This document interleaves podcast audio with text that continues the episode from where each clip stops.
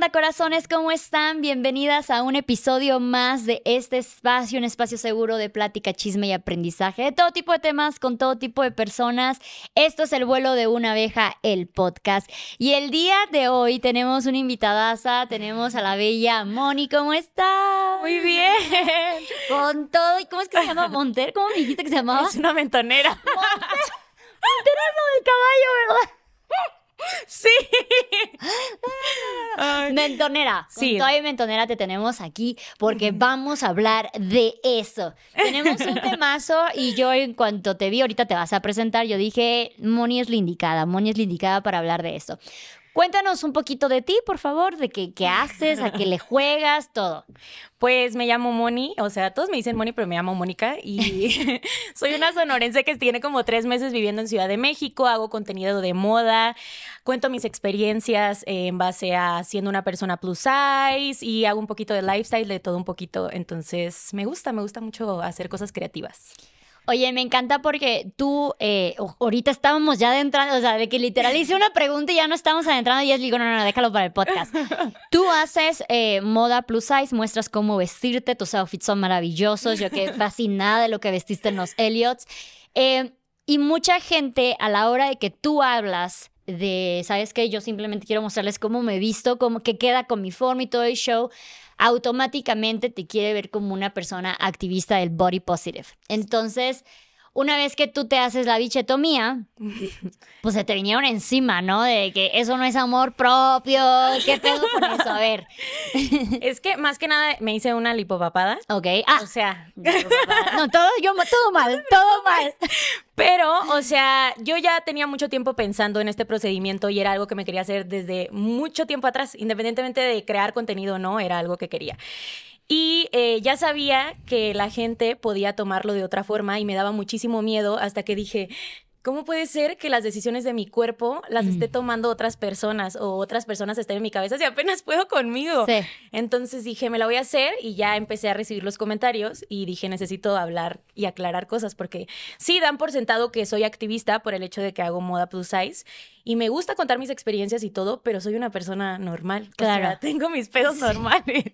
Sí, no, y es que justamente estábamos hablando de esto de que el, del body positive y todo este show de la moda curvy y el plus size, o sea, ya se está llevando de que, güey, si no lo hablas desde amo cada centímetro de mi cuerpo, entonces no es amor propio.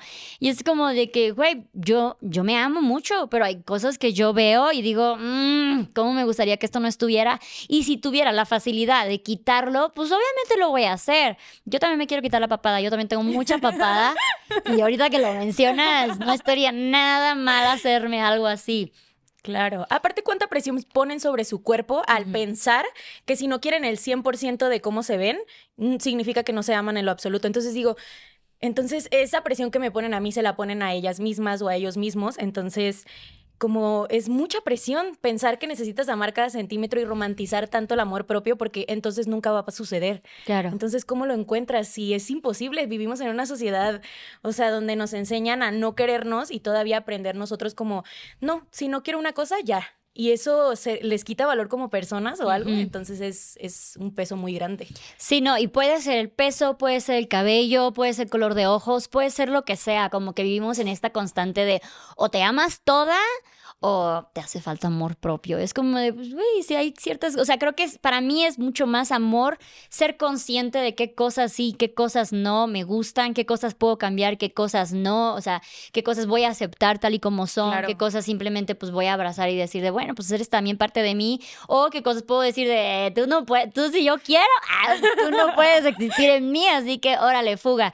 Y creo que hemos venido... em, ahora sí que desde las Kardashian se vino como que esta moda de las mujeres más curvis, pero también se vino la moda de las cirugías. Entonces es como que si es alguien que te hace cirugías, arreglitos, entonces pues está siendo falsa contigo misma o qué show.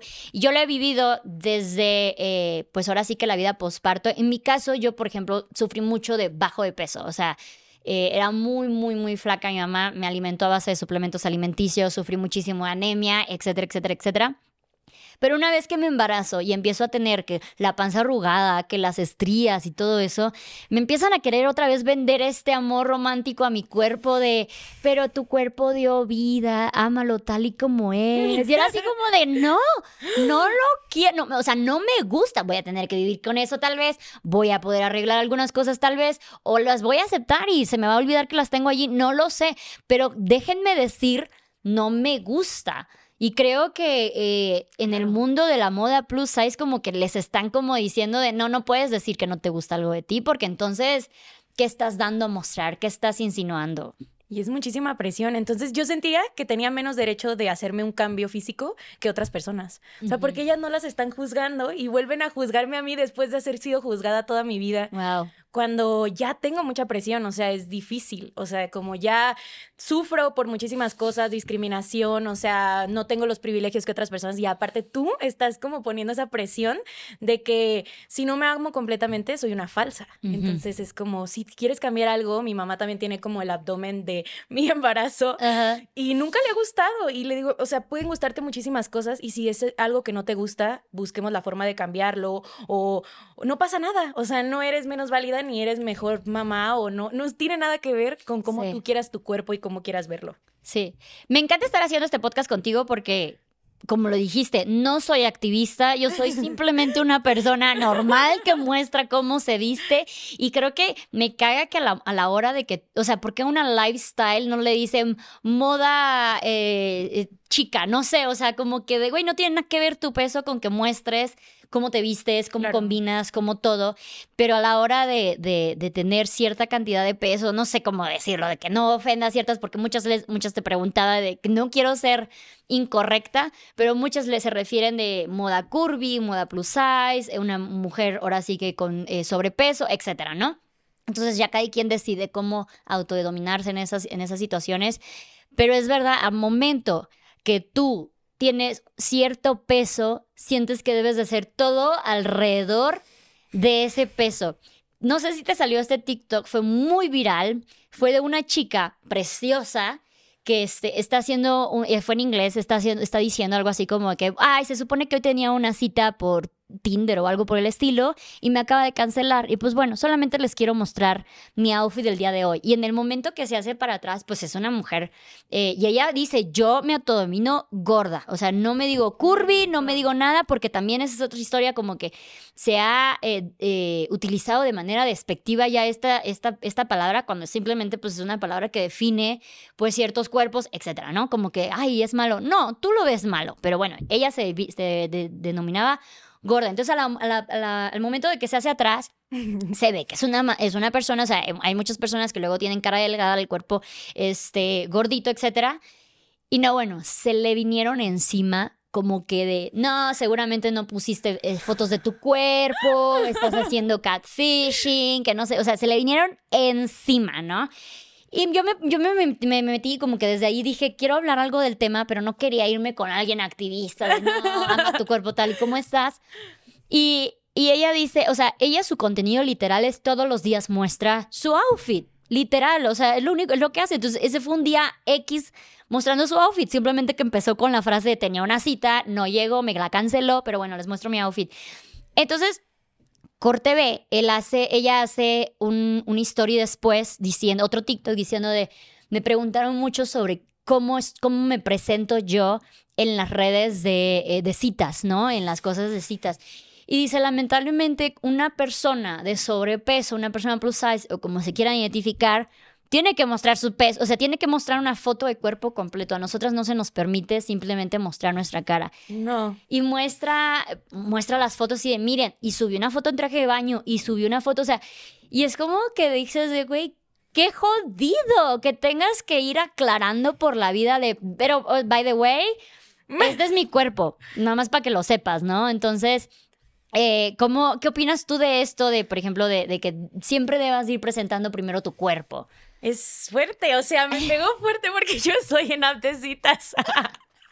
Y siento que tengo que demostrar todo el tiempo cómo me veo para que no me vaya a pasar que digan, no te ves igual, pero me pasa en redes también. O sea, me pasaba que cuando te tomas una foto buscas un ángulo donde te veas favorable o pues sí, o sea, una buena pose. Y me pasaba mucho que me daba mucha ansiedad que la gente, cuando me conociera en persona, dijera, no se parece. Entonces yo siempre estaba como, tienes que mostrar tu parte de atrás, si tengo rollitos, tengo que mostrar todo para que ellos se preparen para ver cómo soy. Y me causaba mucha incertidumbre si era en redes normales y ahora que estoy en Abscesitas, porque dije, vamos a probar el mundo de las citas, eh, como que abajo tuve que poner, si no has salido con chicas plus size, tal vez no soy para ti, para aclarar que no quiero que me, o sea, que no estoy lista para que me juzguen por mi cuerpo, o sea, que no vas a venir aquí a decirme, ay, te ves más gorda en persona, porque estoy gorda, o sea, yo ya les puse las fotos, pero digo, tengo que estar comprobando todo el tiempo cómo me veo, perdón.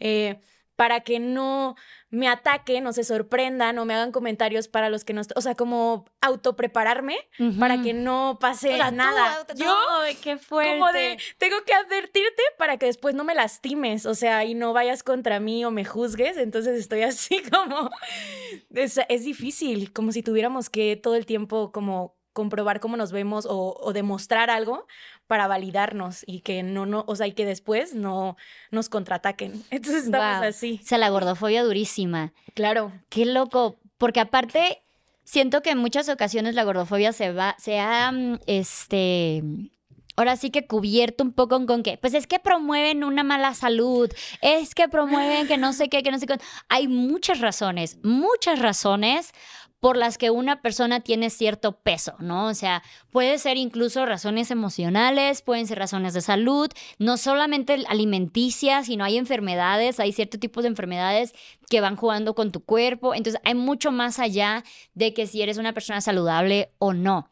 Entonces, mucha gente gordofóbica se justifica por ahí, ¿no? Así como pues es que promueve. Sí, es verdad, hay mucha, mucha mala salud en personas de sobrepeso. Eh, o sea, hay muchas razones, hay muchas personas de sobrepeso, perdón, que están en sobrepeso porque tienen una mala alimentación, etcétera, pero no es el caso de todas. Y hay muchas personas también que dicen de, güey, pues bueno, pues a mí también me gusta darme lujitos alimenticios, güey, no todos tenemos que vivir con la dieta constante, ¿no? Entonces, sí está, está, ¿cómo, cómo te ha tocado a ti vivir con la gordofobia? O sea... ¿Por qué una persona delgada no le cuestiona lo que come? O sea, eso me causa mucho conflicto. Porque, por ejemplo, yo no fumo, yo consumo alcohol moderadamente y que si lo consumiera de otra forma no importaría. Pero veo a personas delgadas teniendo unas dietas horribles, consumiendo alcohol. O sea, y nadie va y les cuestiona eso, porque no se trata de eso, independientemente de lo que tú sepas que yo como, hago, ejercicio, lo que sea, tú no vas a venir a cuestionarme a mí cómo vivo mi vida, o sea, me tienes que tratar con la misma dignidad humana que tratarías a otra persona, porque tengo que ser menos, porque no nos dejan entrar a antros, porque la salud para nosotros está muy condicionada con el peso y a veces no se molestan en revisar otras cosas porque todo es por tu peso. Entonces, o sea, vivimos mucha violencia estética de todas formas. ¿Y por qué? O sea, ¿por qué no me puedes tratar igual? O sea, ¿por qué tienes que cuestionar todo lo que hago si no se lo estás cuestionando al de al lado solo por algo que ves por fuera? Entonces es como un estar demostrando todo el tiempo, estoy gorda, pero sí hago ejercicio, pero sí como mm. saludable, como demostrar que no es la razón por la que estoy así. Entonces digo, ¿pero por qué? O sea, yo no tendría que estarte demostrando nada de la misma forma que el otro no te lo demuestra. Ni que tú tampoco, no sé ni qué comes, yo no te estoy preguntando. Sí. Entonces es difícil. Sí, claro, porque una persona delgada, o en mi caso, que yo pasé por anemia, yo estuve en pesos sobre bajos mucho tiempo, o sea, a mí se me veían los huesos todo el tiempo, y no era en plan de que, ay, me quiero ver más delgada, no, simplemente a mí se me olvidaba comer, no era mi prioridad, lo que fuera, ¿no?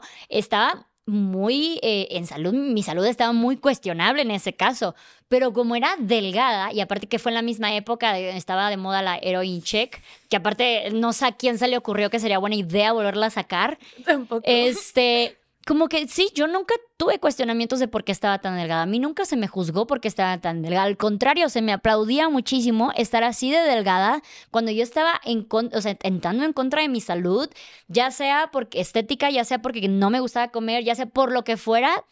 Estaba atentando a mi salud y nadie me decía de, güey, tú estás mal porque no sé qué, o sea, eh, aunque yo estuviera, tuviera que buscar ropa en el área de niños ni nada por el estilo, o sea, en, ningún momento tuve estos problemas de, ay, tengo que demostrar que soy más allá que mi cuerpo, hola, soy luz, soy muy delgada, o sea, soy flaca, soy eh, anémica, lo que sea. En ningún momento tuve que ser una conmigo mismo, con mi cuerpo, o sea, podía, no tenía nada que ver nada que ver mi cuerpo con mi persona, con mis gustos, con mi alimentación, con mi estilo, con nada por el estilo.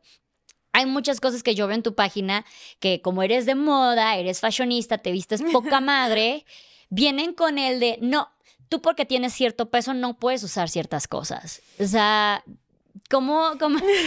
y ahora más veo que Es que son todos los comentarios que recibo todos los días y es curioso. ¿Cómo, cómo manejar, o sea, cómo ves tú esto de que la gente siente que porque siente, tienes cierto peso, a las personas de, de sobrepeso no pueden utilizar cosas pegadas, crop tops, vestidos entallados, etcétera. Creo que había, yo como hace como tres años leí un libro que se llama Los Cuatro Acuerdos, que mucha gente ha leído, y era un, lo que te dice la gente habla más de ellos que de ti. Entonces eso me sirvió muchísimo para entender que las personas que me decían, no te puedes poner esto porque estás gorda, normalmente también estaban gordas igual que yo y no se permitían ponérselo. Mm. Entonces como ellas no mm. se permitían usarlo, no quería, o sea, me, me, como que exteriorizaban sus traumas en mí. Y yo, y yo solté eso hace mucho, o sea, en la moda sí lo solté. Hay muchísimas cosas que no me pongo todavía porque es un proceso como en todo, o sea, hay cosas que voy, o sea, hasta hace poco usé cosas de tirantes, no las había usado en mi vida, o sea, cosas así, pero dije, claro, o sea, a ti te dijeron que no se te veía bien y te lo repitieron una y otra vez, claro que tú no lo ves bien porque ni siquiera tú te lo pones. Entonces, ese no es mi problema, esa no es mi culpa. Entonces, como si yo me quedo, o sea, si yo me pongo algo y pienso que se me ve mal, la gente lo percibe, pero si yo pienso que se me ve bien, va a haber gente que diga, oye, jamás pensé que se te iba a ver así y me pasa, o sea, como, ay, jamás me había puesto eso porque me habían dicho toda la vida que a mi tipo de cuerpo, que es el tuyo, no se le ve bien y vértelo y ver que lo combinas como cualquier persona y no solo es como traigo un vestido que no me hace sentir cómoda y así y pues poco a poco su mente cambia porque la mente es súper poderosa, o sea, lo que tú percibes como feo después lo puedes percibir como, ah, no se ve tan mal. la moda, la moda constantemente nos enseña eso. Sí, cosas horribles vuelven y tú las quieres usar ahora. Sí. Porque no los venden. Entonces yo dije, eso no se trata de mí, o sea, se trata de ella que tal vez no lo pudo usar y es lo mismo cuando mi abuelita me hacía comentarios o con mi familia, yo decía, a ella le enseñaron que su cuerpo era lo más importante, o sea, que ellas no podían usar esto, que iban a ser juzgadas por usar tal, y digo, no es su culpa, o sea, estéticamente ha sido juzgadas toda la vida y eso no me corresponde yo adoptar ese trauma, entonces lo suelto y es mucho más fácil. Y me ha pasado con todo, como no se trata de mí, habla de ellas. Sí. Me encanta porque yo tengo pancita, o sea, las cosas como son, tengo pancitas, ya sé que por el embarazo, ya sé que porque como un chingo de chucherías, ya sé porque no he ido al baño, por lo que sea, ¿no? O sea, tengo pancita. Y a mí me gustan mucho los pantalones que son hasta la cintura. Entonces, con estos pantalones luego se me hace la pancita abajo. Y el primer pensamiento siempre es, estás embarazada. Estás embarazada, felicidades, tu pancita, te ves embarazada. Claro. Porque aparte es como que esta ideología de que te debes de ver como escultura todo el tiempo Incluso con la moda plus size, porque también hemos visto eh, en las modelos plus size, ah, se me fue el nombre de esta chica que fue muy, muy, este, muy importante abrir pasarelas. Que, ¿Como Ashley Graham? Ándale. Ashley Graham es una modelo plus size, sin embargo es una modelo curvilínea. Entonces, y guapísima. Hay incluso, porque también pasan flacas, hay mujeres que son muy delgadas y aún así no tienen la curva ni nada por el estilo y lo mismo pasa en, mujeres de peso más, más eh, de sobrepeso que no tienen esta curva. Hay muchísimos cuerpos, hay muchísimas formas y esta idea de que a la de huevo nos tenemos que ver como una esculturita, no importa una escultura más grande, más chiquita, lo que sea, pero escultura, que no se te vaya una, una bolita por detrás o que tienes que tener buena pompa, buena chillo, o sea, que debes de verte perfecta en el peso que estés sí nos como limita muchísimo en expresarnos con, la, ropa que nos gusta, porque es como de, güey, me encanta cómo se ven esos pantalones, me gusta ponerme esos pantalones y siempre se me van a ver panza con esos pantalones, porque es lo que tengo, no lo puedo esconder, no la puedo meter, o sea, tal vez la puedo operar, pero no, no me siento todavía en ese grado de, ay, quiero que desaparezca, porque hay veces que se ve más que otras, ¿no? Entonces rápidamente la gente empieza con que, ok, si vas a utilizar cierta moda en cierto peso, está bien, pero que no se te vean lonjitas, que no se te vean los churritos, que no se te vea la bolita, porque entonces no se ve bien. ¿Sabes? Es como que ya empezamos a aceptar que hay tamaños, pero no, seguimos sin aceptar que hay bolitas en esos tamaños. Y no importa, esto no tiene nada que ver con que si eres plus size, con que si eres talla chica, siempre van a haber bolitas, o sea, siempre van a haber lonjitas. y a la gente le trauma tanto. Y esta idea de que porque tienes lonjitas no lo puedes mostrar, ¿sabes? Como que, y me encanta que digas de, pues es que a ellas les enseñaron que si se les ve pancita, lo que yo debo de hacer es esconder la pancita eh, cueste lo que cueste, ya sea metiéndola, ya sea poniéndome fajas, ya sea utilizando ropa holgada, lo que sea. El chiste es que esa pancita nunca se vea, ¿no? O sea, es como que, wow. Sí, a mí siempre me dicen que use fajas. O sea, están tan desacostumbradas a un cuerpo con panza, con rollitos y alguien no queriendo esconderlos y, y está bien, o sea, y hasta Entender que, por ejemplo, yo soy una persona plus size, soy gorda y aún así tengo muchos privilegios. O sea, tenemos, o sea, tengo el privilegio de ser una persona bonita y lo acepto. O sea, porque hay personas que y tener un cuerpo caderón con cintura y tal vez más como aceptable. y Graham, ¿no? Ajá, como aún no Ashley Graham, porque esa mujer es una diosa.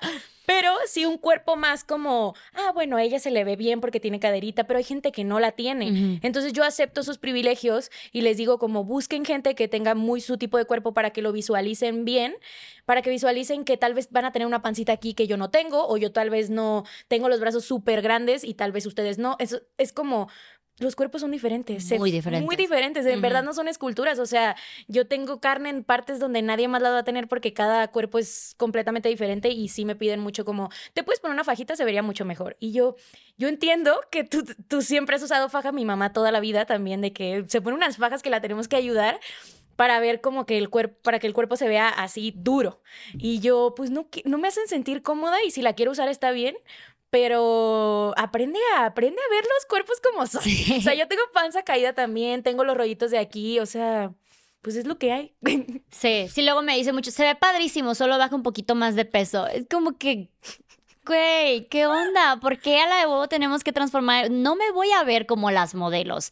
Y ese es el problema que, te digo, o sea, aunque se haya empezado a normalizar el plus size en las pasarelas, sigue habiendo un estereotipo de plus size, lo que dices, la, plus size con caderita, con buena chichi, para que se siga viendo esta onda del relojito. Y pues no, o sea, hay muchísimos más cuerpos que esos y debemos de dejar de insistir en que la ropa se vea como este tipo de cuerpos y si no se te ve no eres apta para utilizar ese tipo de ropa. No se nos deja eh, divertirnos con la ropa porque primero debe de ver qué te queda bien, qué te queda bien y si se ve algo que no está socialmente aceptado entonces no puedes utilizar eso aunque te encante cómo se vea, aunque te guste cómo te sientas, incluso no lo puedes utilizar.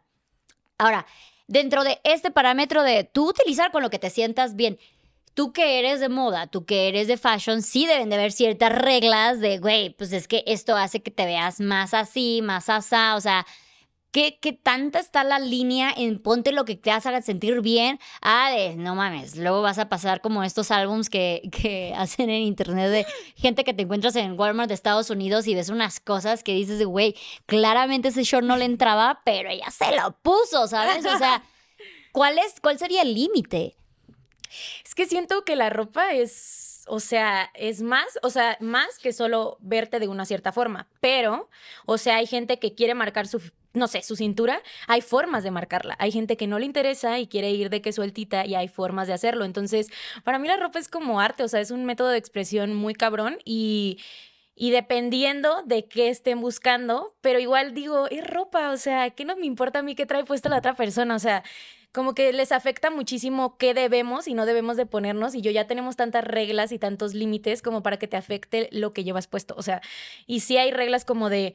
O sea, esto te hace ver más estilizada, más curvilínea, esto no, esto te lo quita, esto te hace ver más anchita de aquí o más anchita de abajo, pero ya depende de qué esté buscando la persona al vestirse. Hay veces que yo quiero que se vea mi cintura, hay veces que no. Entonces, y digo, probablemente pase el tiempo y diga por qué me puse eso. Como todos. Como todos. Pero antes, o sea, yo veo mis fotos de antes y digo, ¿por qué me puse eso? Y sabía que no era feliz usando eso porque no era lo que quería usar. Al menos puedo decir que en ese momento digo, yo fui feliz usándolo y ya, pues la moda pasa. Al final de cuentas nos ponen cosas que dices tú, qué horrible y las usamos porque no las venden y las terminamos usando. Sí, porque luego hay una gran diferencia entre lo que es moda y lo que es estilo, ¿no? O sea, el estilo, a mí luego me critican que me he visto horrible, que no tengo sentido de la moda, que bla, bla, bla, ¿no? Y es que porque piensan que la única moda que hay es la que ves en internet, en pasarelas, en el Fashion Week, en lo que sea, ¿no? Entonces no se te permite eh, ni siquiera, por ejemplo, de me gusta la moda pasada, pero como ya es pasada ahorita, ya no la puedes usar. Y yo así, pero todo el mundo la amó hace un año, ¿por qué no la puedo usar ahorita, no? Entonces constantemente nos quieren imponer que debemos de seguir modas y eso es muy diferente a encontrar tu propio estilo, con lo que te sientas bien, con lo que te quede bien, con lo que te guste divertirte, expresarte, pueden ser colores, puede ser solo negro, puede ser maximalismo, minimalismo etcétera. A mí todo el tiempo me dicen, menos es más, Luz, recuerda que menos. Y yo, no, para mí más es más. Y luego ya que le puse más, le voy a poner un poco más de más. Y es así como yo, Luz se siente bien, ¿sabes? Porque constantemente vemos a la moda, la estética, la imagen de una persona con lo que la otra persona cree que es correcto, ¿no? Entonces, Tú nada más puedes usar cierto tipo de cosas porque yo creo que eso es lo correcto. Y así vivimos constantemente, no nos dejan expresarnos. y tú tienes un estilo creativo, entonces... Ah, lo acabo de descubrir. Sí, tienes Recientemente descubrí lo que es un estilo creativo. Yo sigo que ya ven, ah, sí tengo estilo, nada más que es creativo. Entonces, sí hay muchísimos estilos, hay muchísimas maneras. Y lo que tú decías del yo me siento bien, eh, no me corresponde ponerme estos tabús que las otras personas se ponen. Yo lo veo mucho en redes porque como mi estilo es muy llamativo, hay mucha gente, es que a ti todo te queda bien y a mí no me quedaría bien. Entonces, como que, mm. lo, cuando dijiste, la gente siente cuando yo me siento cómoda con algo y siente cuando no me siento cómoda con algo. Es lo mismo. Me cae bien porque me siento bien en esto, me siento cómoda, es mi estilo claramente. Entonces, si tú quieres ponértelo, pero todo el tiempo estás pensando que a ti no te ve, que tú no te ves bien, que no es normal, que la gente te mira, que la gente te critica, esa, esa inseguridad se transmite. Se proyecta, claro. Y eso es, o sea, me ha pasado porque yo vivo a través de mi mamá. Mi mamá tiene 40 años, entonces. No manches, súper joven. Súper joven. ¿Qué pedo? ¿Cuántos años tienes tú? 23. Güey, o sea, imaginen, yo tengo 36, o sea, estoy más cerca de tu mamá que de ti. Y mi mamá es como aprender a crecer junto con ella y hay cosas donde mi mamá, yo jamás me pondría esto, yo jamás, jamás. Y yo póntelo, o sea, póntelo para estar en tu casa, póntelo cuando no tengas que hacer algo importante y no te expongas a la gente, póntelo. Y aprendió a usar, ay, me veo bien con esto y a como que salir de su zona de confort. Y poco a poco era como, si tú te sientes segura, lo vas a proyectar. Y se sentía más joven o más, o sea, se había dejado de sentir como sexy o atractiva. Entonces le digo, mamá, estás súper joven, o sea, no tienes que olvidar todo por ser mamá. Joven. Ah, yo que estoy por ahí, súper joven. Pero, y sí, o sea, como si lo proyectas y hay muchas como miedos de las personas. Por eso te digo, lo que dicen habla más de ellos que de nosotras. Entonces, o del, sí, pues a quien se lo dicen. Entonces, sí, a veces es porque ellas no se atrevieron y lo quieren usar. Y es triste que que la ropa, algo tan simple, se limiten. Cuando hay muchísimas cosas en las que ya nos limitan como mujeres y que luego también nos limiten en cómo nos debemos de ver, vestir. Ay, qué ridícula. Ay, no, no es para tu edad, no es para tu peso, no es para esto. Y yo, ¿qué te importa? O sea, realmente no te lo pongas si no quieres, pero si eso le hace feliz a una persona ponerse colores o ponerse tal, no, no debería de ser bueno. O sea, es un método de expresión, se siente a gusto y la hace sentirse diferente, atractiva, está bien. Y lo mismo del otro lado de, no sé, alguien que se siente bien vistiendo toda de negro y toda cubierta y así es como más sexy y empoderada y lo que tú quieras, se sienten. También está bien. Aquí el punto no es caer en el de, a mí me gusta el amarillo, a ti el rosa y porque a ti no te gusta el amarillo estás mal. no pues la cosa es que aquí a mí me gusta el amarillo y a ti el rosa. Punto. Hasta ahí llegamos. Y, muchas cosas de la vida, no solamente la ropa y la estética, muchas cosas de la vida deberían de empezarse a ver así. Hay muchos colores. Todas las personas tienen un color favorito. Dejemos de esperar que todas tengan el mismo color que a mí me gusta. Y eso en mentalidades, en música, en religión, en ropa, en lo que sea. Entonces creo que, creo que mucha mentalidad cambiaría, muchos aspectos de la vida cambiarían si dejáramos de esperar que todas las personas tengan el mismo gusto que uno en todo, en relaciones, en casas, en decoración, infinidad. Claro. Infinidad. Oye, ahora que te hiciste la, la... iba a decir bachitomía otra vez. la lipopapada y que te vienen con esta onda de esto es amor propio o no es amor propio. ¿Tú qué opinas? O sea, ¿tú qué podrías decir esto? Operarte, hacerte cirugías estéticas, eh, incluso el maquillaje, ¿es amor propio? ¿No es amor propio? Yo siento que no te va a ayudar, o sea, si tú no tienes amor propio, no te lo va a solucionar. O sea, yo tuve que trabajar mucho para, eh, como mi proceso de querer muchas cosas de mí, eh, cambié mi estilo de vida, cambié mis hábitos, o sea, ya he hecho muchísimas cosas y esto la verdad es que no iba a cambiar con mis hábitos. Entonces dije, es un cambio que quiero hacer y creo que es válido y creo que no lo puedo ver como amor propio o no, porque siento que depende mucho de cuál es tu razón por la que lo haces.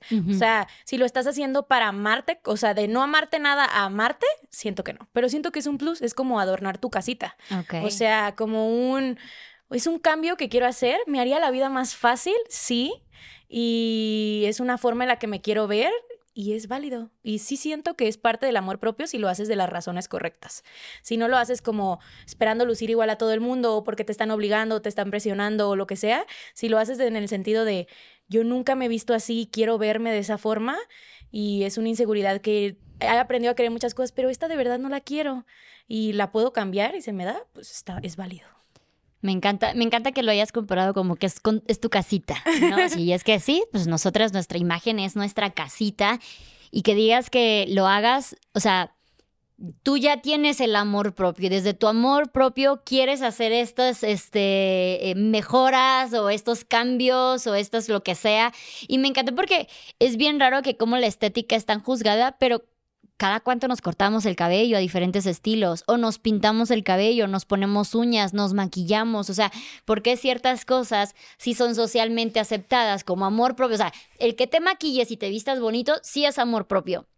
Pero si te operas, no, no, no te aceptaste tal y como eres. Entonces es como de, que, que, sí puede ser considerado con cambios estéticos para yo sentirme bien y que no puede ser considerado. No está el límite. Exacto. Y lo mismo de la otra manera, es como que si no te cuidas, o sea, si no te estás siempre como muñequita, yo casi no me maquillo, siempre estoy despeinada, lo que sea, y siempre están de que es que si te, si te hicieras te verías más bonita, si te hicieras te verías no sé qué, si te hicieras...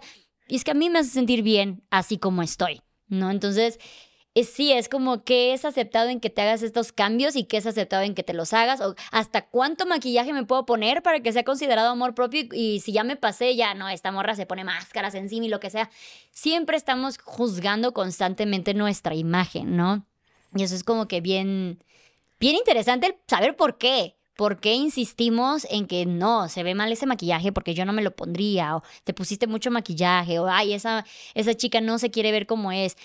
¿Qué opinas tú ahora, por ejemplo, eh, en persona, lo, tú lo decías, constantemente debo demostrarme cómo me veo en persona para que no llenen otras expectativas. Y esto lo vivimos muchísimo en las redes sociales. Los filtros. ¿Qué opinas tú de los filtros, de las ediciones, de que el, el Liquify y todo este show? Creo que, o sea, si hay personas que los utilizan, está bien, porque es, es difícil, o sea, es como Sí, pues se vuelve una costumbre, pero yo trato de, por mi salud mental, equilibrarlo, porque trato de decir como, necesito saber que mi textura de la piel no es así, necesito saber, porque luego se transforma en un, ya no te sientes bonita cuando te ves realmente. Y es algo involuntario, porque solo aprendes a como verte de esa forma y ya dices, ay no, o sea, ya no, ay, me veo súper oscura de aquí, me veo súper, es algo que pasa y que muchísimas personas normales, o sea, no creadoras o creadoras, eh, se empiezan a ver con filtros y ya no se sienten bellas y aunque no esté mal, o sea, no podemos prohibirles o decirles no lo uses porque las hace sentir bien, pero sí es como, sí te crean una imagen o una expectativa de cómo te debes de ver y luego ya como que se deforma tu imagen anterior y ya no te sientes bonita antes cuando era un problema que no tenías tal vez. Entonces... Yo lo siento, o sea, yo trato de la mayoría del tiempo no utilizarlos en mis historias o así. Y, de repente sí los meto porque me gustan los que tienen cositas así, pero sí digo, no los uses tanto porque necesitan ver que mi textura de la piel es diferente. O a veces las redes, pues sí, vemos una cosa y es otra. Entonces, pues creo que mientras se usen moderadamente, mmm, no puedo juzgar a quien los usa, pero deberíamos de tratar de no. O sea, más que nada por nosotras, no, no por los demás, sino mis amigas que los utilizan y los tienen que utilizar para sentirse bonitas. Digo, qué fuerte, porque no es su culpa, pero al final de cuentas ya no se van a percibir igual. Siento que pasa como las medicinas, ¿no? Que cuando tomas una, no sé, paracetamol, que hay gente que literal se vuelve eh, inmune a cierta medicina porque la utilizó todo el Sí. tiempo, entonces esa medicina ya no se hace más. Siento que con los filtros pasa lo mismo, no sé, te empiezas con un filtro de soft y luego dices, ay no, ya esto ya no me es suficiente, le voy a poner las pestañas, ya no me es suficiente, me voy a pimpear los labios, ya no es suficiente. Entonces yo ya he visto en redes que digo de, güey, solo tú piensas que esto es natural, o sea, de que ya la manera en que deformas tu cuerpo ya ni siquiera va con la o sea, va en contra de la gravedad, los huesos, todo. Entonces, creo que eso es como que el problema que podría empezar a pasar en cuanto a, en cuanto a los filtros, a las ediciones, que empiezas tantito y luego ya, ya te acostumbraste a ver esa cintura, entonces quieres hacer más marcada la cintura y más marcada la cintura hasta que llega un punto de que, güey, eso ya no es real. Lo hacen mucho con Chloe, con una de las Kardashians, eh. Khloe Kardashian, de que dicen de, güey, es que esta morra está eh, completamente fuera de la realidad ya con sus fotos. Claro. Y dices de, güey, qué loco, porque ella nunca fue fea, simplemente que era diferente a sus hermanas y vivió con esta presión. Entonces, como incluso ves con las Kardashians, eh, eran naturalmente bonitas, se llenaron de cirugías, se llenaron de maquillaje, que no está mal, no está mal, pero voy a un punto, ¿no? Claro. se llenan de filtros, entonces llega un punto que ya ni siquiera ellas están llegando, llenando con la expectativa que ellas mismas pusieron ante la sociedad y ante ellas mismas de me tengo que ver tal, porque ya es, es insostenible lograr eso, es insostenible. Sí. Y entonces yo, yo creo que ese es el problema y a mí me pasó la primera vez que me puse un filtro, dije, no mames, soy una hermosura. Y al día siguiente me lo quité y fue así de, qué triste me siento. O sea, literal me hizo sentir triste. Y es una dopamina que suelta eh, de chingadazo todo el tiempo, entonces no puedes estar viviendo constantemente con los filtros. No. Pero pues de vez en cuando pues está divertido, ¿no? O sea, como que, ay, qué bonito, una arregladita, una cosa. En mi caso me pasó que yo no me pongo filtros, o sea, una me da hueva y dos me, me da depresión cada que me, me- me veo al espejo, miento madre. Entonces, cuando yo empiezo a hacer mis blogs diarios y empiezo a, güey, así me levantó, así está mi cabello. Hay días que no salgo de mi casa, entonces no hay necesidad en arreglarme, pimpearme, ponerme maquillaje ni nada. La crítica que vino por eso, fodonga, eh, no manches, hasta aquí huele, seguro no te bañas, es así como de, piden eh, realidad, piden más naturalidad en redes y cuando la tienen, también les molesta. Y es así como de, no, no, qué hueva, qué hueva que en las mañanas empiecen mis videos y antes de empezar mis videos, espérenme, voy al baño rápidamente. No, que, que eso, nuevamente, es insostenible. Pero ¿cómo es que la gente que, por ejemplo, que pide amor propio, pide realidad y luego te, este, ya eh, tu realidad ya no llega con la de ellos, ya te empiezan a criticar de, bueno, qué padre que te ames a ti misma, pero pues es que ahí se ve un rollito y es que ahí se ve no sé qué, es como de, pues es que es lo que tengo, ¿sabes? Y constantemente nos están pidiendo realidad y a la vez no realidad. Pero porque está vendida, o sea, porque aprendieron a como a venderles un amor propio, una realidad muy bonita. O sea, eh, falsa. O sea, como de "Mm, me levanto y me cuido y se levantan perfectas y así. Y ellas piensan que eso es, o sea, que eso es el amor propio y todo. Pero el amor propio a veces es un desmadre, o sea, no se ve así. Y no solo el amor propio, la vida. Entonces no están acostumbrados a ver la realidad, aunque creen que la quieren, pero no la quieren en verdad, porque no están acostumbrados a ver que la gente va a tener arrugas, que la gente va a tener estrías, que la gente se va a levantar y va a tener un desmadre en su casa, quieren la casa ordenada, les da toque ver cosas y esa es la realidad. También. Mm. O sea, y yo quieres ver realista, o sea, quieres ver una vida realista, pero tú crees que la quieres ver, pero no estás adaptado a verla porque la es juzgas. incómoda. Es Es incómoda. Porque tú ya la tienes en tu casa, entonces no la quieres ver, pero me la estás pidiendo y yo te la quiero dar para que te acostumbres a que esa es la realidad y está bien. Pero es curioso porque sí te la piden mucho y eh, me da mucha risa porque una, una señora en Facebook, porque entré a Facebook y es una comunidad muy diferente para mí. Muy bienvenida, bienvenida. No te salgas, tiene sus, sus pros y sus contras, pero wow, Sí, me La- preparé mentalmente. la comunidad de Facebook.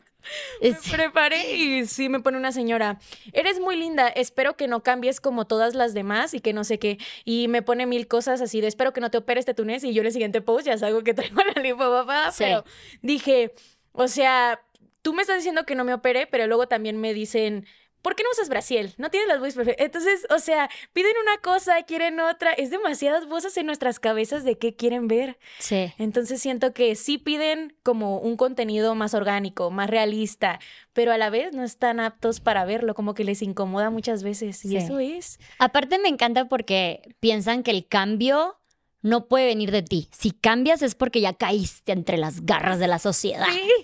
A mí, por ejemplo, yo eh, cuando, cuando tenía 20 años me encantaba hacer sesiones de fotos y siempre mis sesiones de fotos eran aquí de que el mini vestido y aquí todas, todas así creativas, según yo, a mi gusto. Y lo dejé de hacer porque ahí sí caí ante que la sociedad me decía que ya no tenía la edad, que ya era mamá, que etcétera, ¿no? Entonces, una vez que ya estando en redes digo, güey, esto es lo que me hace feliz, esto es lo que me gusta, quiero regresar a ese yo creativo en modo, soy imparable y la chingada, entonces vuelvo a hacer este tipo de sesiones de fotos, hago mi fiesta temática drag, me utilizo un encanta. pute body, güey, yo me sentía, no mames, fantástica. Y empiezan, ay, qué triste, ya está haciendo lo de las demás, ya es igual que las demás, pobrecita la perdimos, ella cree que esto está bien, pero no es así como de, güey, para empezar, qué poco criterio crees que yo tengo al estar haciendo cosas nada más por moda todo el tiempo o porque me lo están pidiendo, porque, porque neta fueron demasiados comentarios en de que ya cayó a lo mismo que las demás, ¿no? Entonces es como de... Ay, a ver, ¿cómo te explico de que también esto es una autodeconstrucción que yo estoy haciendo? El querer decir de esto me hace sentir bien, lo quiero hacer porque me hace sentir bien. No me vengas a decir que lo estoy haciendo por otros motivos más allá de si esto me hace sentir bien o no.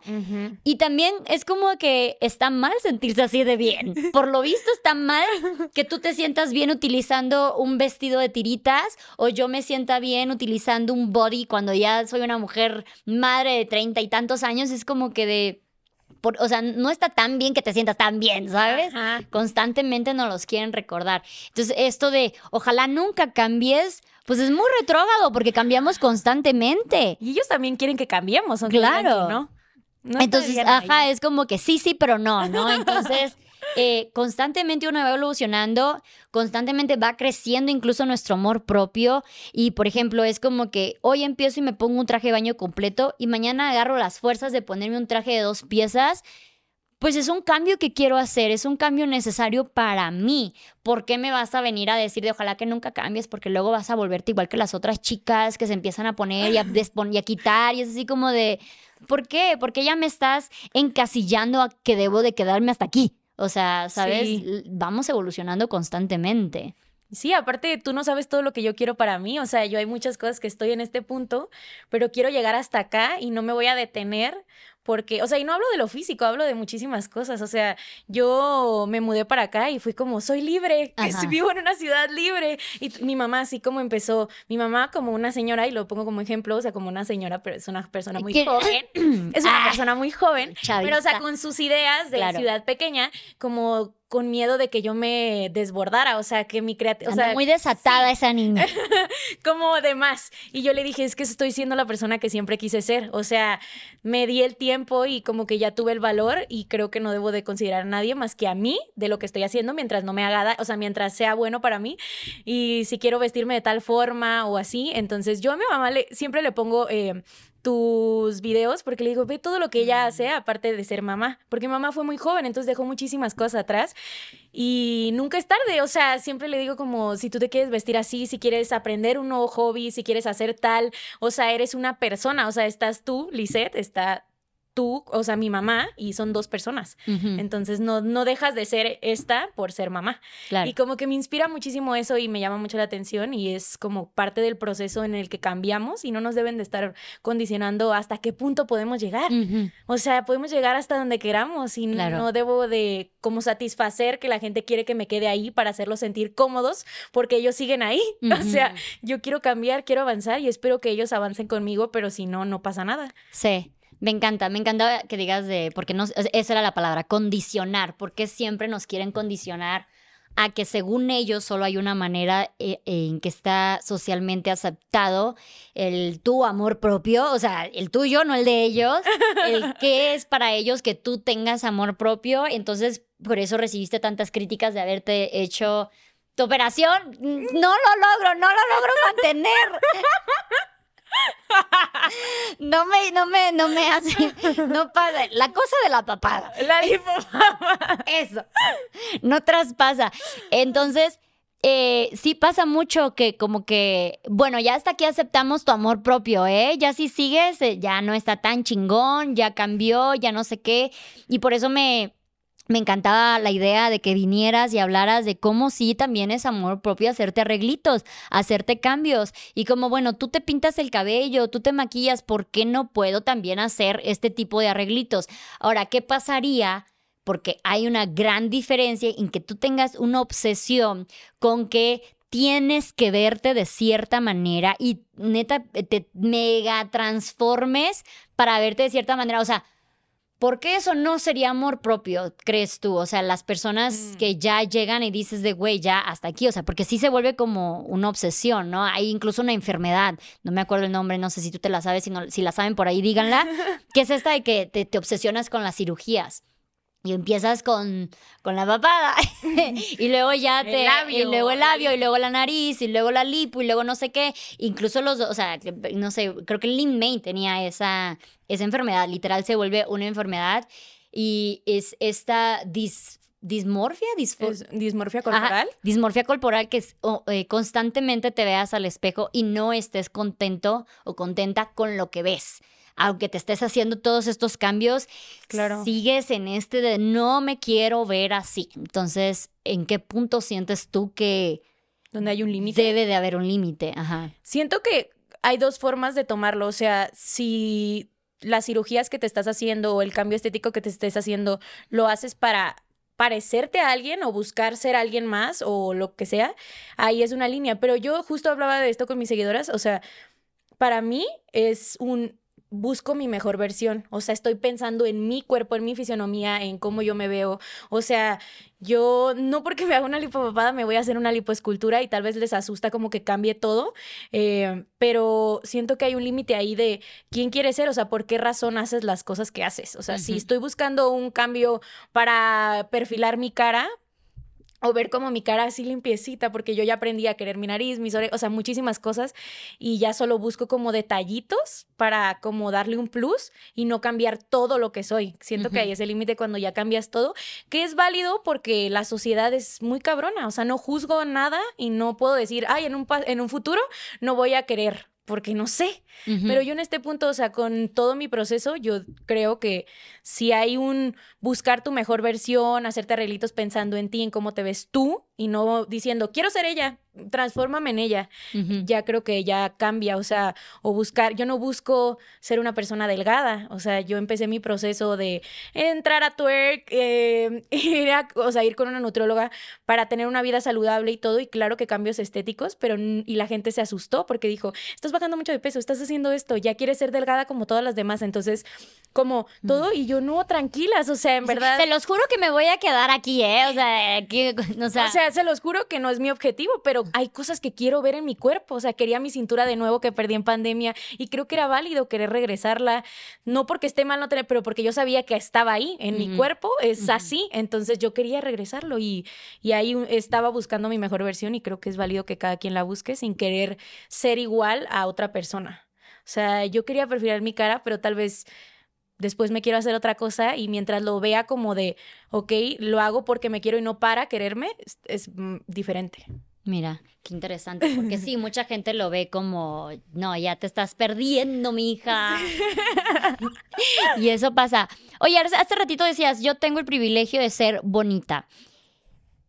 ¿Por qué crees tú que tanta gente nos marque como es arrogante? Incluso yo también me considero una persona bonita. Guapa. Gracias. Eh, pero sí, sabes que yo no me digo tanto eso, ¿sabes? Yo no digo, es que soy muy bonita, o sea, es que soy bonita, o soy, o sea, lo leo, gracias a todas que son divinas en mi comunidad, que me lo recuerdan constantemente. Digo, no es que se me olvide, yo lo sé, pero no me doy ese lujo, porque lastimosamente ya es un lujo decir en voz alta, es que sabes que yo soy una persona, y eso creo que es una gran de- eh, detonación de tu amor propio, el que puedas decir, es que sabes que yo soy una persona bonita. y sin, sin esperar que alguien diga de, no, no lo eres porque yo considero que una persona bonita es sí, ya está, ya está, ¿no? O, o que me digan a mí también, no, no lo eres porque mira esto y tienes arrugas y tienes el otro, y porque seguramente para otra persona no voy a ser una persona bonita. Entonces, ¿Cuál crees que tú eh, haya sido tu trabajo? Porque cuando tú lo dijiste a mí me hizo mucho ruido y dije, yo no digo eso en voz alta. Ah. Entonces, ¿cómo fue tu, tu deconstrucción de puedo darme la libertad de decir esto sin que yo crea que soy arrogante, sin que la gente diga de no, tú no eres, ni nada por el estilo. ¿Tuviste algún proceso para decir, o sea, o siempre toda la vida fuiste por con tu bandera de yo soy hermosa, yo soy bonita? ¿Tuviste una deconstrucción para poder llegar a este punto de soy una persona bonita? Lo digo en voz alta, lo acepto, me abrazo y digo esto.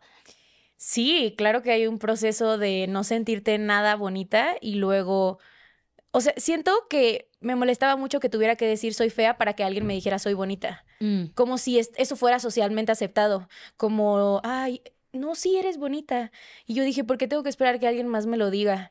Entonces, cuando empiezo a, como mi proceso de amor propio y me veo como alguien bonita, digo, no es un ego eso, es, es percibirte como, como lo que ves. Aprende a verte bonita y podrás decirlo. Y, y ya si la gente lo percibe de otra forma, o sea, es diferente. No te estoy diciendo yo soy bonita, tú no. Yo nomás dije, yo, soy, yo me considero bonita y me da paz considerarme así, me da paz poder decirlo porque puede que a otra persona no le parezca bonita, pero a mí sí. Y yo estoy diciendo, yo me considero bonita. Entonces sí es un proceso súper difícil y más como que la gente lo toma. Y también siento que es como, tal vez yo por ser una persona gorda, plus size y lo que sea, dicen como, bueno, si eres bonita, así. Y otra persona que es guapísima y dice, estoy bien buena, la juzgan por decir estoy bien buena. Pero pues sí está y así se percibe y es válido porque estamos todo el tiempo como que queriendo que la gente se sienta menos para nosotros subirlo. Si la gente quiere sentirse más, pues es más y ya. Sí. O sea, es, o sea, yo puedo decir soy bonita y también puedo decir soy inteligente, soy creativa y es una cualidad que debemos de aprender a decírnosla. Y suena muy tonto, pero yo sí me la digo al espejo. Aprendí así como me daba vergüenza, pero yo decirme y mirarme qué perra te ves hoy, qué bonita te ves hoy. O sea, y aprendí como a, también pasé de querer ser bonita, quería ser guapa y nunca había sido guapa y dije, ah, pues ahora, no sé, me he visto así y así y quiero ser guapa también. No estoy esperando que llegue ni una persona a decírmelo, solo yo me quería percibir así y sí es bonito decirlo. Qué bonito. Y oye, ahorita que dices eso y... o sea, eh, ahorita sí... en este mundo del amor propio, al menos en redes, no sé si te has dado cuenta eh, o tal vez es nada más mi percepción, mi percepción ahorita que lo dices, que es como más aceptable que las personas que tengan sobrepeso, que tengan alguna, no sé, diferencia a lo que está estereotipado por tantos años de lo que es atractivo, bonito y todo lo demás, que ellas pueden hablar del amor propio, el amor propio, pero si viene ahorita aquí una pinche modelo divina, perfecta y habla del amor propio, la gente rápido empieza con que, pero tú estás hablando desde tu privilegio. Entonces, no sé si tú lo has, o sea, si es algo que tú notes, o sea, que ahorita dijiste, se nos, se nos le acepta más que nosotras digamos soy bonita, es como que, ay, qué bueno, qué bueno que te quieras tanto. Quiero tu autoestima. Ese, me encantaría tener tu seguridad y así, no la, no la debería de tener, está mal que me sienta yo bien o qué show, porque eh, siento que si una mujer guapa, atractiva, fitness, eh, lo que sea, perfecta, por, el aspecto que ustedes quieran, dice esto, sí se vería así como que, ahí está hueca, qué arrogante, que no sé qué, ¿sabes? O sea, no sé si es algo que tú has visto, digo, yo sé que tú no eres activista de esto, pero me parece bien interesante ver tu perspectiva eh, ¿Crees que haya como que algún de se acepta que las personas de sobrepeso hablen de amor propio? Porque sabemos que naturalmente deben de estar en un proceso, o sea, de deconstrucción y amor y aceptación, porque están, o sea, sabes como que es como que sabemos su lucha. Haz de cuenta, ¿no? Como que ya les estamos adjudicando una lucha que ni siquiera sabemos que ellas tienen. A que una persona delgada o de ojo claro, lo que sea, diga estas cosas. Creo que hay una diferencia entre hablar de amor propio y apropiarte del movimiento. O sea, sí, sí llega a ser molesto a veces, no, que hablen de quiérete y así, es válido, todas las personas tienen derecho a quererse, todas las personas han sufrido discriminación, pero la violencia estética y la, o sea, la discriminación que han sufrido como las personas en el ámbito de gordofobia o alguna discapacidad o lo que sea es distinto. Entonces sí llega a veces como, yo que no soy activista, yo lo estoy diciendo desde mi punto de vista llega a ser molesto que otra persona se apropie de un movimiento, pero no significa que no puedan hablar de amor propio, solo que se apropien de él. O sea, como querer victimizarse por cosas que tal vez no han pasado. Mm. Y es cruel porque, o sea, hay muchísimas cosas que no entienden y que suena muy tonto, pero a ellas en el doctor no las van a, o sea, no las van a querer atender porque la pesaron y ya no van a, se dieron cuenta que pesaba tanto y ya su, sus enfermedades ya no son válidas o la van a hacer sentir mal por cualquier cosa que coma o lo que sea. Entonces solo es esa línea delgada de, claro que cualquier persona puede hablar de amor propio, claro que cualquier persona, porque esto, la, la violencia estética es para todos pero ya apropiarse de un movimiento donde hay cosas específicas que hemos vivido, yo creo que ya hay que dejarle la voz. Yo no estoy preparada para hablar de ello, por eso no me considero activista y se la dejo la voz a las personas que se preparan, que hablan, que estudian, o sea, y todo. Y no es tan radical como tú tampoco puedes, pero sí es un dale a veces el espacio a las personas que no lo han tenido y, habla del amor propio desde tu perspectiva y es válido. Pero también hay personas que como que sacan cosas que no tienen, o sea, como que se apropian de cosas em, más específicas de ay, o sea, como querer sacar la pancita y a veces nos duele porque, porque es como un, como, no sé, como si su panza fuera socialmente aceptada, pero la de nosotros, que es una panza tal vez más grande, no. Entonces es, una persona de fisionomía delgada, tal vez con pancita, tal vez con alguna cosa que le molesta y que es una inseguridad y es válido, pero ya lucrar con eso tanto y cuando nosotros nos vemos mucho peor, eh, para ellos se nos hace como, pues choca y nos hace sentir a veces como, otra vez hablan por mí otra vez alguien se apropió de lo que yo quería decir. Entonces es difícil, pero no es así tan tajante de no Claro que no. O sea, solamente es como considera que hay alguien que, o sea, considera esta postura, este, está abierta, tienes que estar abierta como que escuchar que también esta es la razón por la que tal vez no les gusta tanto y está bien. Ok. Porque ahora que dice, justo yo hablando de mi pancita. No, o sea, no. no, no, no, no, me encanta que me lo digas, pero yo también tengo que aprender ciertas cosas, ciertos límites. Luz, tú no puedes. Ah, no, sí. Este, pero por ejemplo, o sea, yo no veo nada malo en mi pancita. Yo no sufrí nada malo con mi pancita. Nadie me está diagnosticando de nada.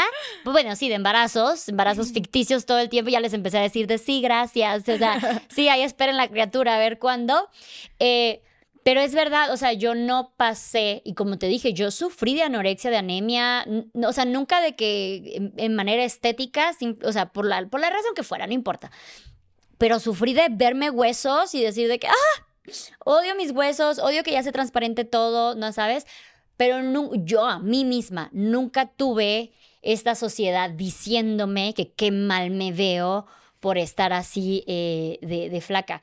Y hay algo que, por ejemplo, Dana Paola lo dijo, me pusieron inseguridades que yo no tenía. Y es como que, si es verdad, hay mucha gente que que, por ejemplo, tienen un peso y ni siquiera se consideran personas de sobrepeso o, ay, yo debo de esconder esto, debo de intentar adelgazar todo el tiempo, o qué onda, porque son inseguridades que la sociedad le empezó a poner, no esa persona.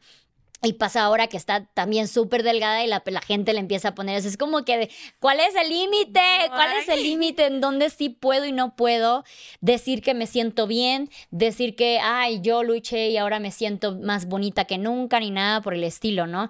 Y, y me encanta que digas de, es un movimiento, porque yo como, yo soy una persona externa de ese movimiento. Obviamente yo no sé nada de ese movimiento, ni lo he vivido, ni tengo la experiencia, ni las historias, ni nada por el estilo pero también me gusta hablar del amor propio. Entonces, ¿en qué momento me estoy eh, agarrando de un movimiento que no me pertenece, ¿no? Entonces, yo lo veo del lado de las mamás, porque sí, una vez que eres mamá, neta pierdes todo el sentido de que me siento sexy, o sea, tu cuerpo ya, hay una dismorfia ahí en que te ves el espejo y dices, este cuerpo no es mío, no me pertenece, está mal, no merezco ser sexy, no merezco que verme bonita, no merezco ponerme ciertas cosas. O sea, sí es un proceso que tengo, pero ya de adulta y sé conscientemente que es por la maternidad y punto. Entonces, ¿en qué momento ya sería estarme apropiando de un movimiento que no me pertenece?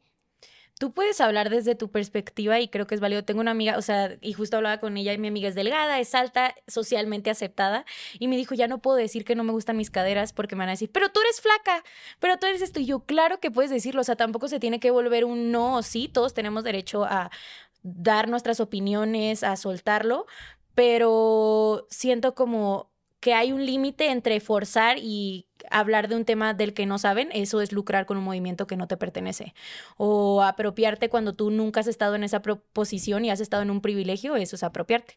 Entonces creo que pueden hablar, o sea, cualquier persona de su cuerpo y de sus vivencias, porque es nuestro cuerpo y nuestras vivencias. Pero es que la línea es muy delgada. Sí. Es muy delgada y no mucha, o sea, no mucha gente como que lucra con eso, pero hay pocas personas que sí o que hablan de temas que tal vez no han vivido y ese es el tipo de cosas que... Eh, que nos molesta. Pero mientras hables desde tu experiencia y mientras hablen de sus inseguridades, sean cuales sean, creo que todas las personas tienen el derecho de hablarlo. Y ella tiene, y mi amiga tiene el derecho de decir que no le gustan sus caderas porque no le gustan. O sea, no tiene por qué andar ocultando que no le gusta solo para mantener a la gente conforme con, pero es que tú, pero yo quisiera tu cuerpo, pues tú lo quisieras, pero yo no. O sea, sí.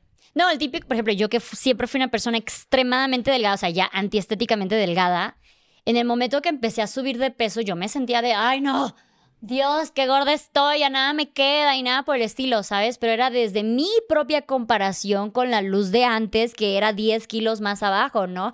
Y el típico, siempre estás en tu mejor momento antes y no te das cuenta que estás en tu mejor momento antes hasta que ves fotos y dices, yo aquí me sentía gorda, yo aquí me sentía mal, yo aquí sentía que mis boobies se veían de tal manera o de tal manera, ¿no? Entonces siempre pasa eso y está padre que digas de que está ok mientras hables desde tus propias inconformidades y no digas de, ah, yo sufro tanto porque mi peso y cosas así, o el típico me caigo para que me levanten, ¿no?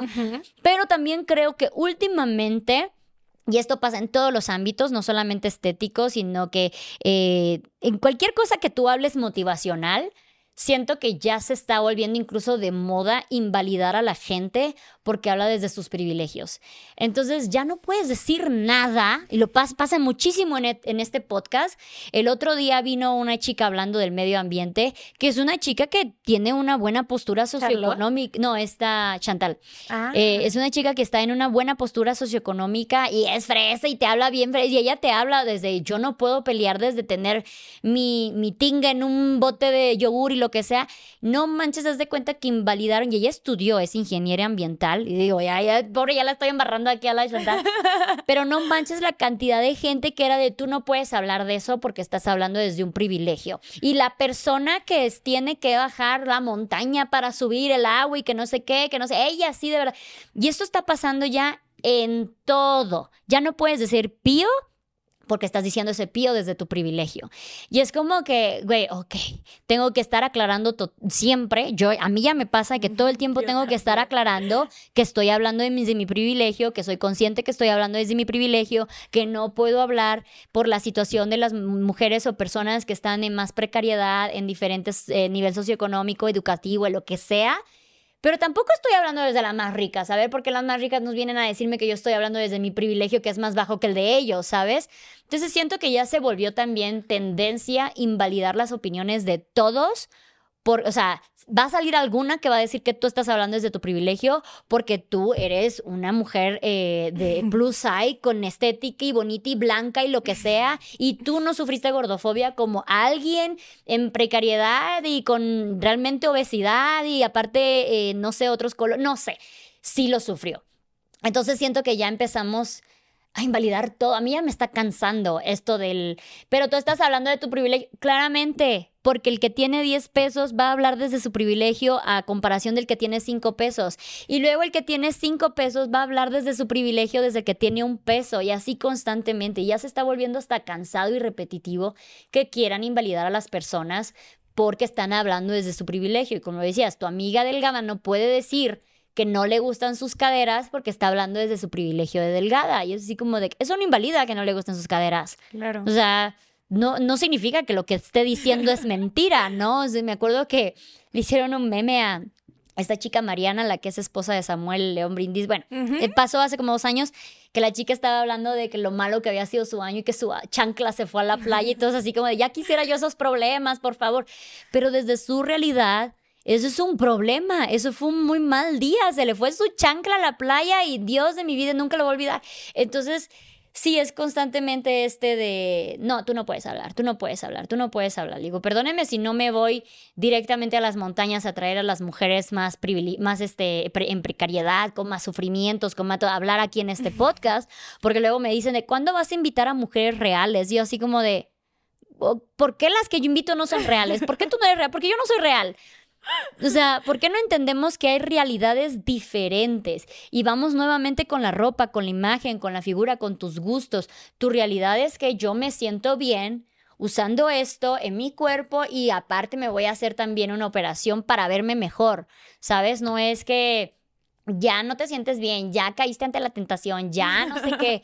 Entonces, bueno, eso ya tiene, o sea, esto de los privilegios ya tiene mucho que ver, mm, es un punto y aparte, pero creo que ya cada vez estamos cayendo más en esto. Y esto que tú tengas que decir todo el tiempo que sabes que estás hablando desde tu privilegio de, de gordita, de bonita, pero pues es que sí, o sea, tú también sabes que has vivido eh, gordofobia, ¿no? Y que también sabes de este movimiento y lo decías antes de empezar el podcast, que tienes una amiga que eres que es activista de, no sé si es activismo de la gordofobia, ¿cómo se diría? ¿Cuál, ¿Hay algún nombre aparte de gordofobia? plus size, bueno, amor propio, no sé. Y que ella también dice de, güey, es muy cansado. Sí. Es muy cansado. Por eso te digo que la gente quiere realidad, pero no está dispuesta a tener realidad, porque nosotros nos equivocamos, o sea, no podemos estar siendo cancelados todo el tiempo, no podemos opinar. Pues claro, siempre vamos a ser más privilegiados que otras personas y yo también todo el tiempo estoy diciendo soy muy privilegiada. Yo me mudé a Ciudad de México y a vivir de las redes y dije, a ver qué pasa. Yo vivo en la incertidumbre, yo no sé cómo va a pagar la renta el mes que viene. Así estaba. Pero pero me arriesgué y claro que vivo desde un privilegio de muchísimas otras personas, no tienen tal vez yo ya ni me compro ropa, me la manda, o sea, cosas así.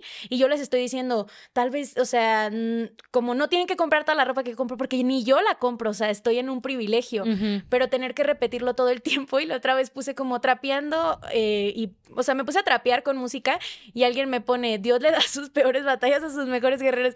Y yo no me, o sea, yo ni siquiera puse que me molestaba trapear, yo soy feliz de trapear mi depa y así, pero como diciendo, como si ese fuera mi mayor problema. Y yo, créeme que tengo muchísimos otros problemas, y si te comparto uno chiquito, aunque ese no era un problema, no significa que no tengo otras cosas por las que preocuparme, que yo sé que tú tal vez también, tú no sabes si yo voy a pagar la, mes, o sea, la renta el mes que viene y esas cosas no se las cuento, pero no invalida que ese sea un problema y que te lo quiera contar. Y sí estoy hablando desde mi privilegio, pero tú también tienes muchos privilegios. Tú estás usando internet, me estás viendo desde algún lado. Aparte creo que la gente que le gusta decir esto de, pero tú estás hablando de tu, estás en el mismo privilegio que yo, porque tienes el mismo internet, tuviste las mismas oportunidades. Entonces ya no puedes ni siquiera hablar de tu historia de, de lucha, de yo me salí de mi pueblo y a ver, llegué a la ciudad y a ver si puedo pagar, porque te van a decir, sí, pero hay gente que no hubiera podido pagar ese medio de transporte para llegar a la ciudad y hay gente que no tiene una mamá que la apoye y hay gente y así como de, güey, pues perdónenme si no estoy saliendo del pinche lodo para llegar a este punto. Aún así tengo una lucha. Entonces, si tú vienes y ahorita te dices, soy bonita y lo digo en voz alta porque me siento bonita y me encanta mi cuerpo, así le haga yo cambios y lo que sea, realmente tuve un proceso para llegar a este punto. Entonces, no vengan a decirme que el mío no cuenta porque, no sé, mi figura se ve bien, porque cumplo con los cánones de la nariz, de la piel, de lo que sea, ¿no? Que luego pasa muchísimo. Sí. Más en todo este movimiento de amor propio, de hablar de qué está bien y qué está bien. Entonces, tanto hay como que, que se van al ya lo eh, eh, este amor propio tóxico de tienes que amar todo absolutamente como eres tanto como él no puedes hablar de amor propio porque pues tú estás hablando desde un privilegio. Entonces es cansado. Es cansado, chicas. Denos un break. Aparte nunca, o sea, nunca digas contenta a la gente. O sea, independientemente de que no se tiene uno ni contento a uno, ¿cómo vas a tener contenta a la gente? Entonces, cada, es lo mismo que decías, si te gusta el rosa y a mí el amarillo, que te guste el rosa y a mí el amarillo. O sea, si tú ves las cosas de esta forma, pues velas de esa forma, pero no quieras que yo viva a través de ti. Si tú tienes tales privilegios y yo no, o yo tengo otros, pues es válido. O sea, si tú, o sea, si estoy hablando de una mamá que es igual a mí, por ejemplo, o yo una persona gorda que es igual a mí, que es, o sea, que tiene un cuerpo igual y todo, entonces tómalo.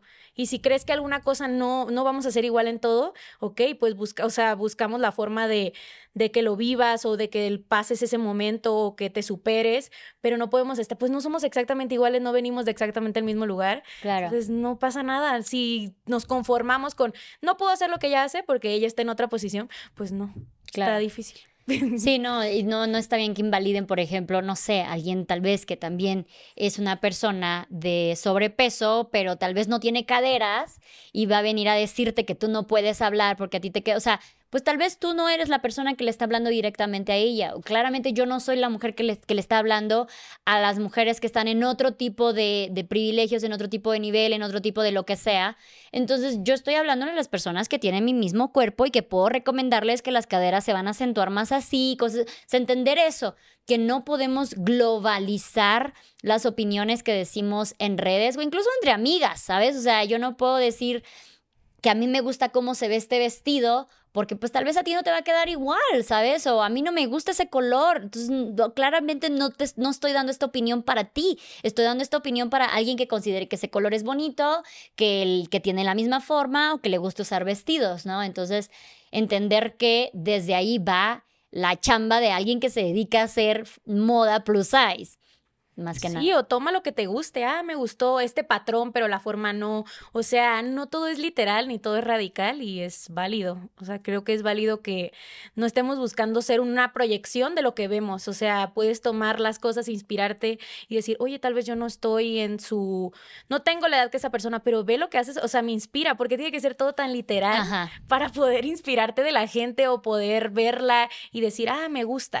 O sea, sí, o yo veo muchísima gente que se viste de una forma que yo no me vestiría, pero me inspiran, veo otras formas de hacer las cosas y está bien. Y no quiero que esa persona se vista como yo porque, pues no, ella se viste así y es válido. Claro. Creo que me, gusta mucho este punto que dijiste y con eso terminamos, que tomemos todo como inspiración, no como regla.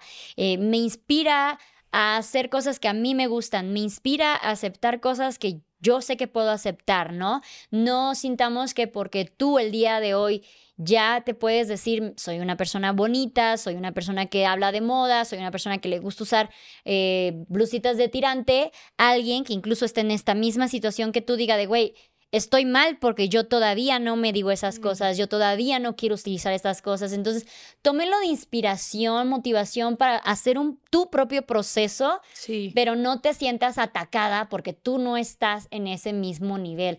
El amor propio es un, es un proceso de deconstrucción, es un proceso que es diferente para todo tipo de personas. Hay personas que, sabes que yo ni siquiera estoy pensando en mi físico, estoy pensando en mis aptitudes, mis talentos, estoy pensando en cómo pienso, en cómo hablo, cómo escribo, lo que sea, ¿no?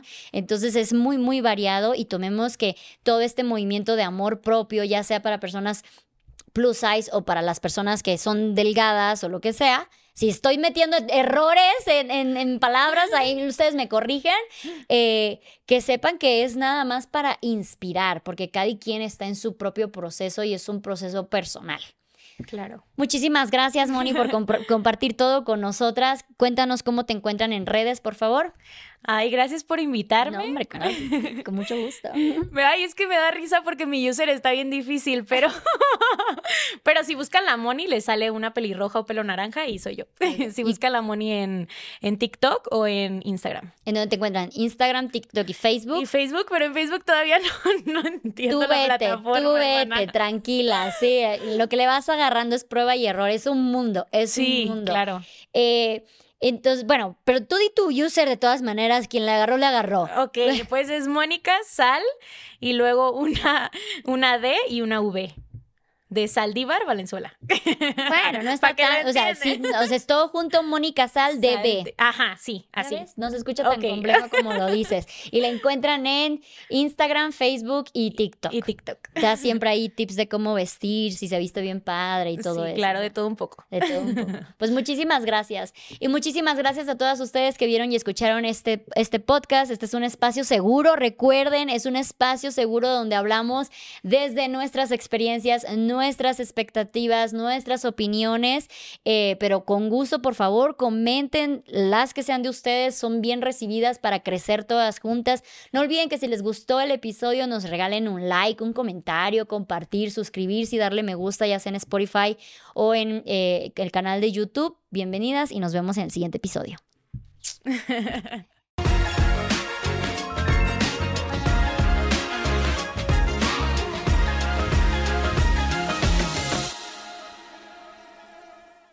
Judy was boring. Hello. Then Judy discovered ChumbaCasino.com. It's my little escape. Now Judy's the life of the party. Oh, baby, Mama's bringing home the bacon. Whoa, take it easy, Judy. The Chumba life is for everybody. So go to ChumbaCasino.com and play over 100 casino style games. Join today and play for free for your chance to redeem some serious prizes. chumba ChumbaCasino.com. No purchase necessary. Void where prohibited by law. 18 plus terms and conditions apply. See website for details.